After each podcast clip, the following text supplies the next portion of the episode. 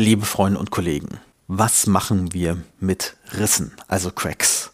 Sollten wir die eher adhesiv versiegeln oder sollten wir die verfolgen und hoffen, dass sie irgendwann aufhören, bevor sie in der Pulper landen? Das ist so eine Frage, die sich oft auch in Fortbildung stellt. Ich bin ja der Meinung, die machen manchmal so ein bisschen, was sie wollen. Wir können leider nicht so hundertprozentig vorhersagbar die stoppen. Und deshalb finde ich das Thema, das David Gedol und Stefan Broad in dem ihrem Vortrag besprechen werden, sehr spannend.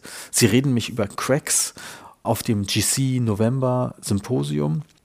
Ich bin selber Referent bei dem Symposium und spreche zusammen mit Mindaugas über Direct Post Endo.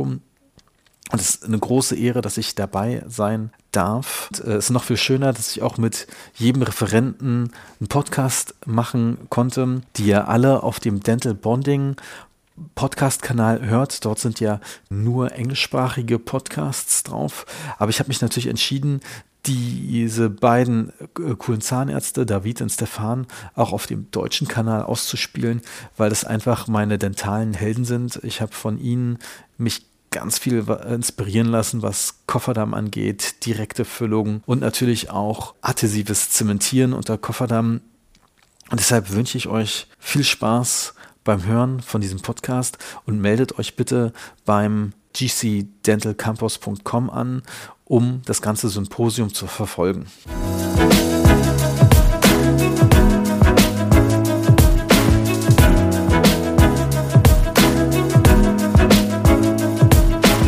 Welcome to today's show. I'm connected to David and Stefan. It's really a pleasure to have you two on here because I just admitted you're one of my very influential dentists in my dental world. So thanks a lot. For example, when it comes to isolation, I learned a lot of from you too. I even visited a workshop when you were in Berlin, which was great. And it's great to have you here.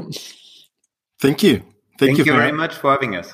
We are going to have a November symposium with GC and your lecture will have to do something about cracks. And I already know a lecture by Stefan. It's years ago in Romania, very long ages ago. And it's really exciting topic. I just had this week a case of a crack. Are cracks still the same today or five years ago?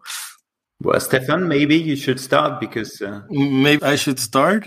Actually, the lecture has changed in the meantime, especially since we're uh, actually working quite a lot on the topic together with David. So the approach might be different. The cracks still are the same, look the same, but we look on them maybe from a different perspective in the meantime than we did maybe seven, eight years ago because of things we know, because of things we don't know and still don't know. And also because we had also our big share of trial and error. I think because there is a complete lack of really clear guidelines. There is a very recent, and I think you have it, Georg, the position statement of the that was published in the International Journal of Endodontics. There is a position statement about cracked teeth.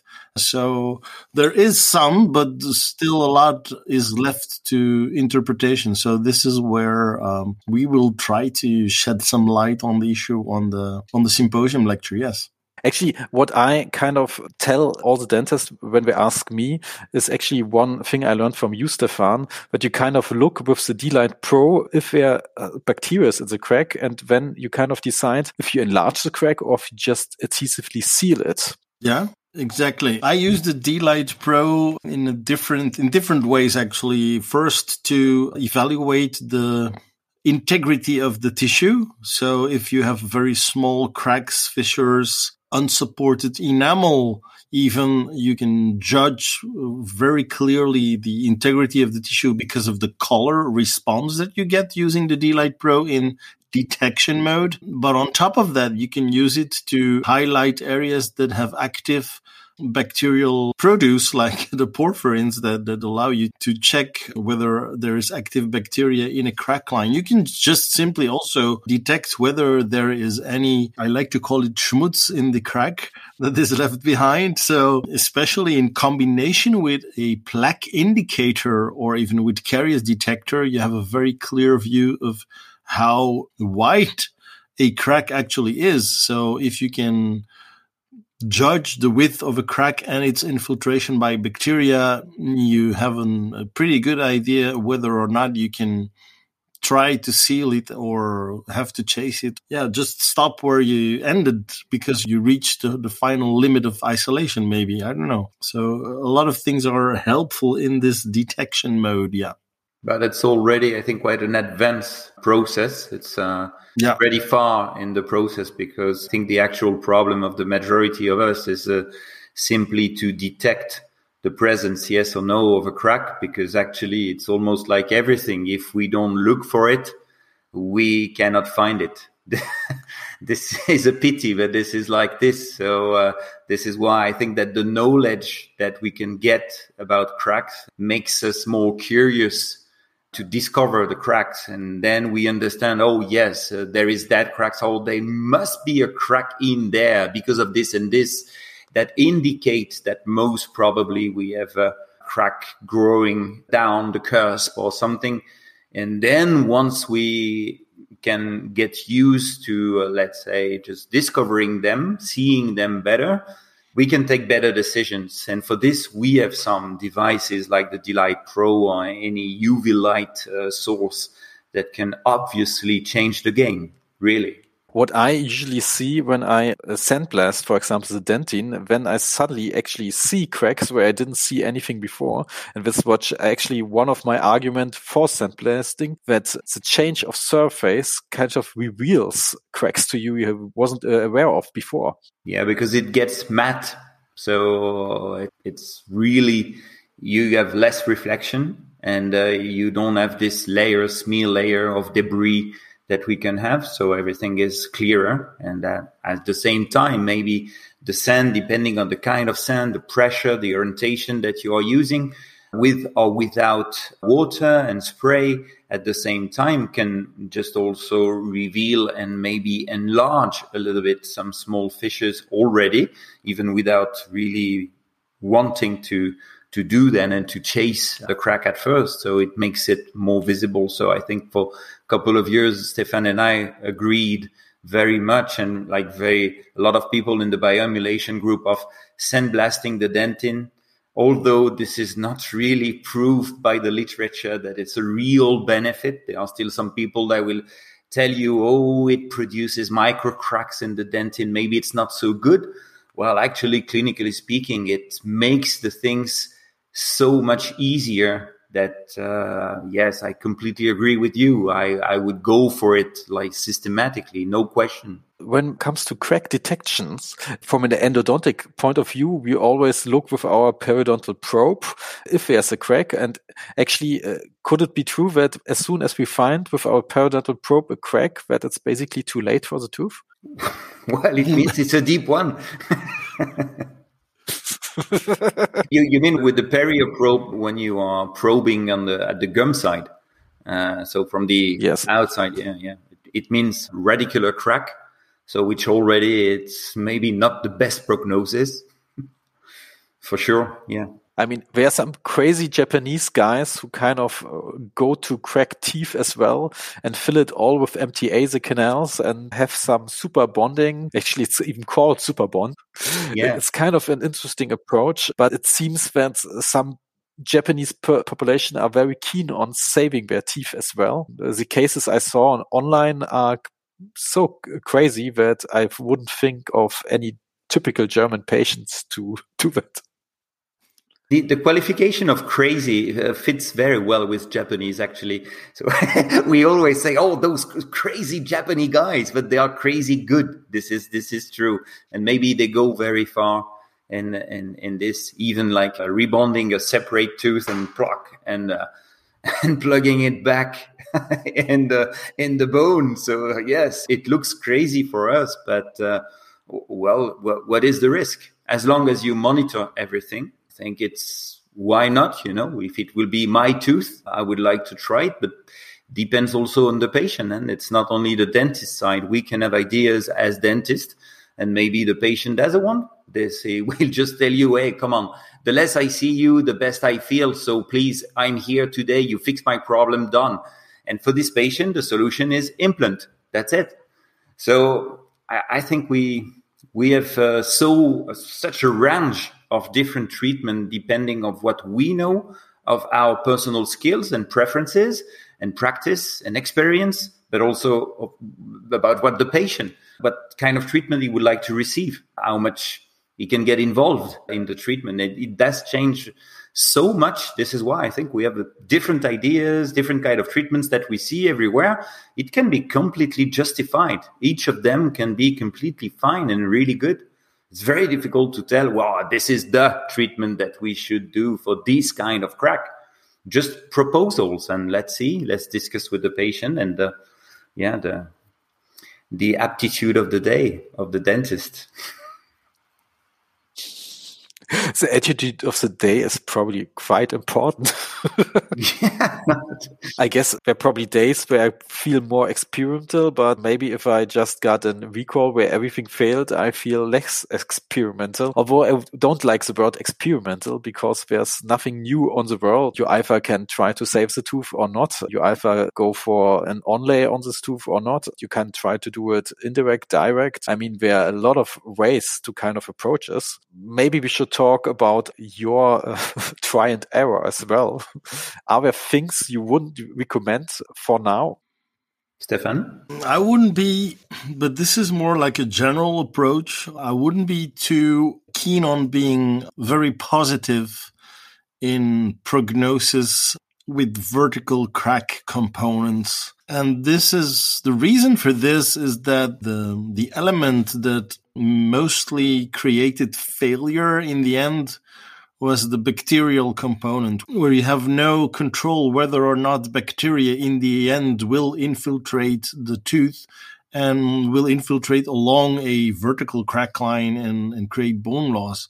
I think we're pretty I think we're pretty apt and pretty good in, in the biomechanical approach of things, in distributing forces differently, in making decisions about cuspal coverage. So I can pretty much with confidence tell the patient we can do a lot to prevent your tooth from breaking, but I'm not very positive on giving you any guarantees about will bacteria in the end get in this crack line and continue to, you know, mutilate things even more. So that's my personal experience in the thing. It's quite a general thing, but to me, still helpful, especially when talking to patients and talking about prognosis. In the end, the bacteria will decide together with the host whether or not your plan fails or succeeds. So, yeah, I don't know, David. Do you have anything to, to add in this context? I think this is a very this is a very interesting point indeed, because and this is why actually I was thinking to this debate between people advising to crown and then very deep margins, the cracked teeth, just and other people that would claim that okay, we should overlay them or maybe inlay them in a simple way, maintaining some enamel and the enamel rim and blah blah blah. And uh, uh, many people think or understood this debate or this fight between two like different schools in terms of biomechanical gain or loss. We drill more with the crown, we drill less with the overlay. So this is true, but that Stefan stated very good. I think that the biomechanical battle is pretty easy to win by overlaying the teeth or by crowning the teeth. Either the two of the treatment will be very, very efficient for this.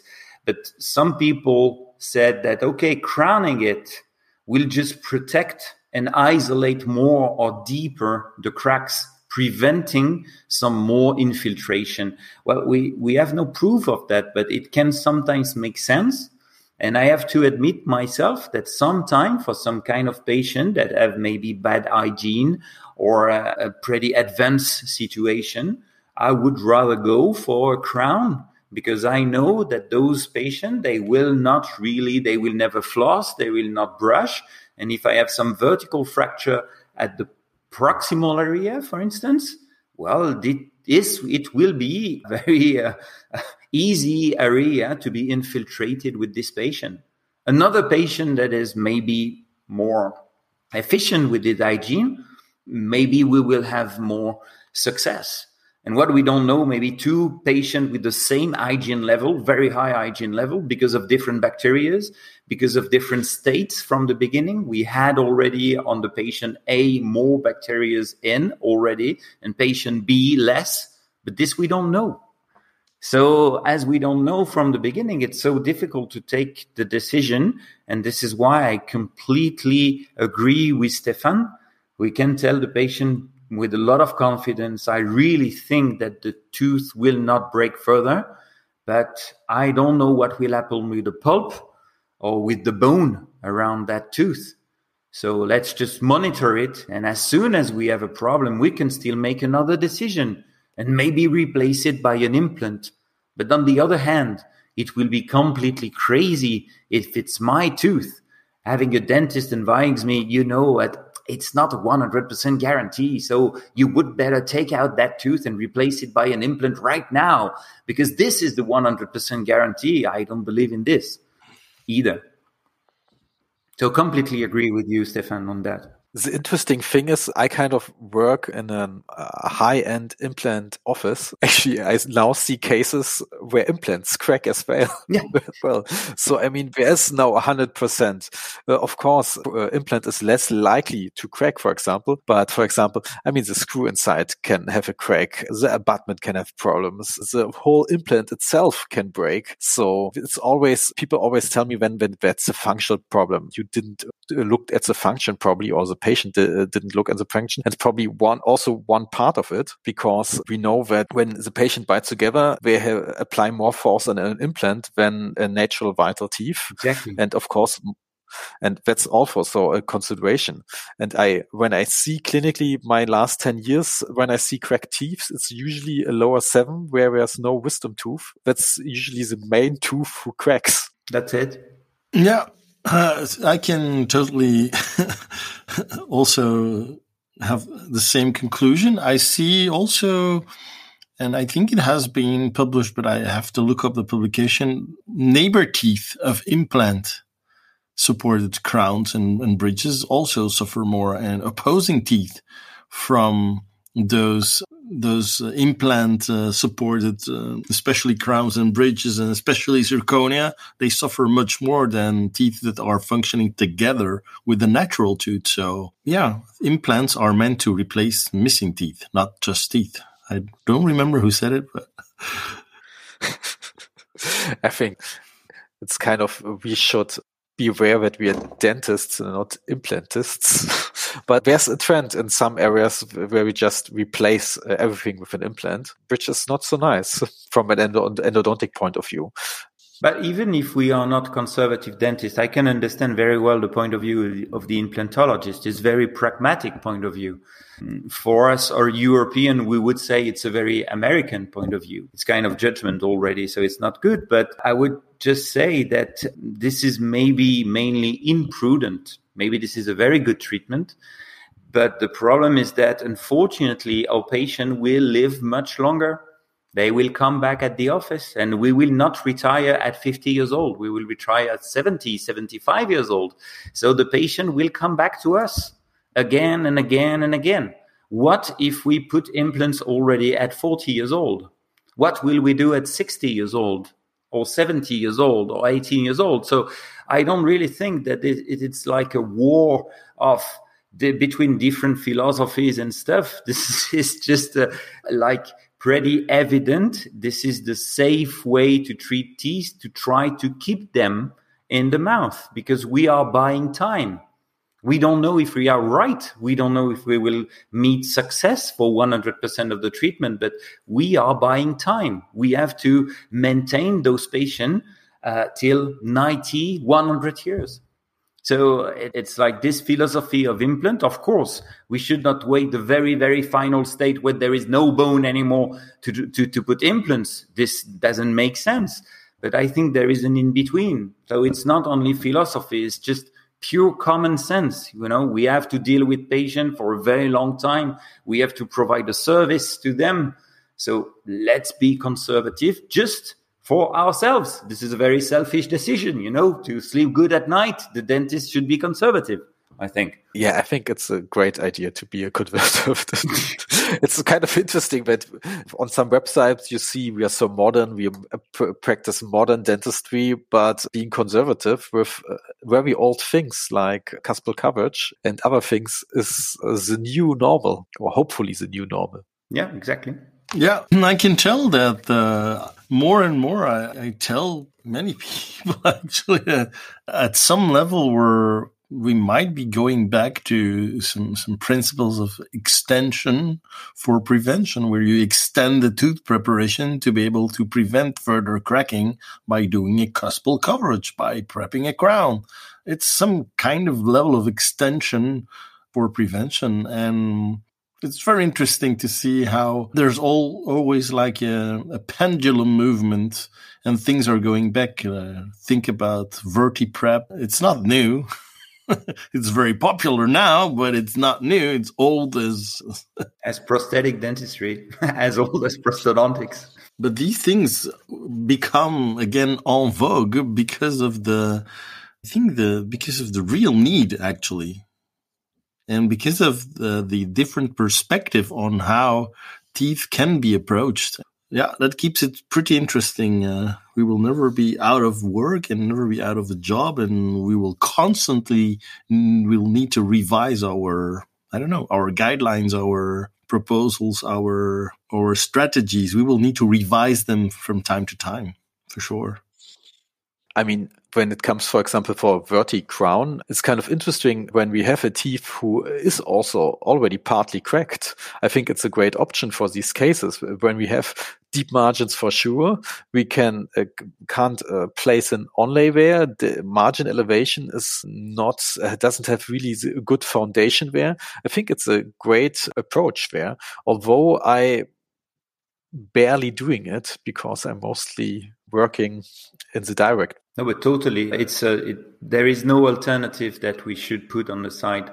Uh, it's interesting to have everything that we can that we can that we could do for the patient. Why not verti crowns or crowns or? But basically, again, I think we should maybe look a little bit uh, wider, uh, further beyond the technique. Verti crowns can be very good technique in some hands, and see in some other hands it could be just a disaster so it's not about technique. If i learn something being by uh, stefan's sides is that basically what makes the difference is always the operator.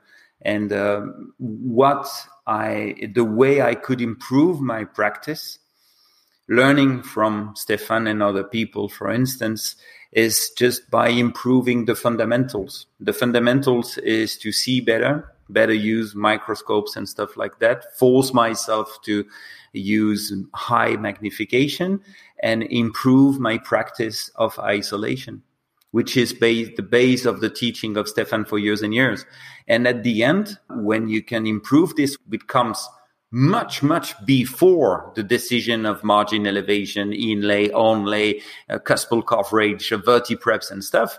You can see that you can do maybe a lot of different treatments because the base of the pyramid is completely assured and you can do it good. If you missed that, well, there is no sense to go further because whatever vertiprep or overlay, it will not be properly done.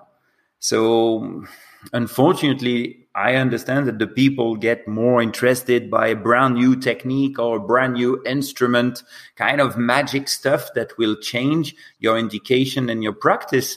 That we always come to the very basic stuff. If we improve our practice in the fundamentals procedures, I think everything is open and any technique can be a good one.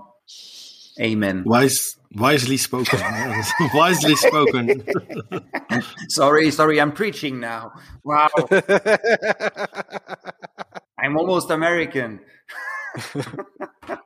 Actually, my old professor always uh, also uh, told everyone before you go to an implant curriculum, rather learn how to place a matrix. Yeah. And he was right. No, no, it's it, it, it's true. Uh, the perfect example, Stefan, that you could explain is uh, when people say, "How about chasing cracks?" Mm. I think the answer is not about chasing cracks. You can, it is very easy to chase. You know, the yeah. problem is to to seal it. this to seal it. Yeah, yeah, exactly. and to decide whether or not to chase, and if you chase up to a level, and then how to seal it, because so many elements will uh, influence your final decision and the success. All things that we will develop in much more detail during the symposium lecture, of course. I mean, the lecture will be 45 minutes. Mm. Oh no, uh, much more. No, more. more. Oh yeah, we will have some bonuses for you. oh, that will be great. I yeah. didn't know that. I was told I only have with Mindaugas about 45 minutes and that's it. That's probably because you used all the extra time. Well, it's such a vast amount of information that we needed a little more than 45 minutes to make sense out of it. So otherwise it would be just, you know, touch and take off again. So we want to offer more than just a teaser. So we have a little more time than 45 minutes. So we understood it was 45 minutes per person. So that's why ah. we multiplied the time per two at least. Actually, I, it's quite a challenge to prepare an online lecture with someone else. I, I guess you both are more into it because you did so many lectures already together that it's much easier. That's kind of a challenge because even when it's being recorded online, so how you are going to do it? Will you first, will each one has a small topic or will you talk all the time and record all at the same time? Actually, it's something that we were thinking about prior to defining the final format of the presentation because of we have the pleasant experience of presenting together even on the same you know stage or conferences but during the same lecture during the duo lectures we were feeling kind of i don't know triggered to do this also online. So it will be kind of a dialogue where where there will be quite some interaction between the both of us where one will try to ask the good questions the other one will try to give the good answers and vice versa. So it, it's pretty quite well uh, to me it's it's quite interactive and dynamic in terms of, of, of approach because it's I think it's more lively and it I hope it represents also the questions that dentists might have when they tackle the topic of cracks. So we try to look at it from the dentist perspective, patient perspective, and then try to wrap everything up in an interactive, dynamic way. I think we had so much discussion together about dental topics, including cracks in the past with Stefan, but also with other colleagues. We just tried to make from those conversation lectures because this is the real way people are speaking together. This is how we learn from each other. It's like speaking, like having a beer and uh, mm-hmm. speaking in a bar, and they say, "Oh, I've been, I have, I have had this problem today. How to fix it? I did that. It didn't work. What do you think? What do you do?" And um, and actually, we did during those lectures that we did together, and it's completely true for the online version. What should it be different? We just decided to go for a very simple way. And I think this is always the best because this is the most understandable for the people. This is how any human being is interacting with other human beings. So we're just trying to make it real and very simple. I'm really looking forward for your lecture. I think everybody can be glad that they can watch it online and even rewatch it again. so before we come to an end, it's basically have you ever done also workshops on this topic and how would a workshop look? I mean, I kind of think that it's kind of difficult to produce cracks for a workshop and to seal them. It's not possible, probably. I have done workshops where we use um, extracted teeth with cracks. And we use them with high magnification microscope, the D-Light Pro, and, and and a plaque indicator to reveal some cracks you can see on those extracted teeth. You can use transillumination. There's a lot of things you can see on extracted teeth, but if you dismantle some of extracted teeth with some amalgam, very likely you will find some cracks. So go ahead, find some extracted teeth with amalgams or older fillings, whatever, and you will find some. So yeah, there's some part of workshop you could you could do, but it's still limited to to an extracted real tooth. Yeah, because to organize those ends on, we just have to ex- extract teeth. And then we don't want to do this. Actually, there's a German company who sells extracted teeth, which is quite interesting. Um, I don't want to know where the teeth are coming from. I don't want to be involved to get involved. I mean, it has like some strange pitch to it, but it's basically where we have in certain states of Germany, we have the regulation that teeth are not allowed to be thrown into the trash, into the regular trash. So there's a company yeah. who's just collecting all the extracted teeth and kind of takes care of it. And actually, they even have like the system that you can kind of buy teeth depending on the decay status, and uh, you can even buy teeth which are completely untouched, which is crazy. okay, so yeah. actually, and then and, and this is German Germany made. Huh? It's very valuable. Then it's and it's so you know that it comes from your neighbor, maybe. Interesting probably i mean it's also in berlin where i live uh, it's the company is kind of there. But for example when i had an endodontic curriculum and needed six really good extracted molars i basically didn't find them for because uh, just the week before all the dentist office in berlin uh, there was like the collection time kind of. Mm-hmm. after i called them i just got the six teeth i needed and which was quite convenient. Very good no question asked. No, no, no question. you just pay the bill silently. Exactly. Okay. So thanks for your time, guys. I really appreciate it. I hope to see you online at yes. CGC November Symposium. Absolutely. Thank you. We promise. thank you. Thank you so much for having us. Thank you for having us. It was really. great. Thank you. Thank you. Bye. Bye. Bye.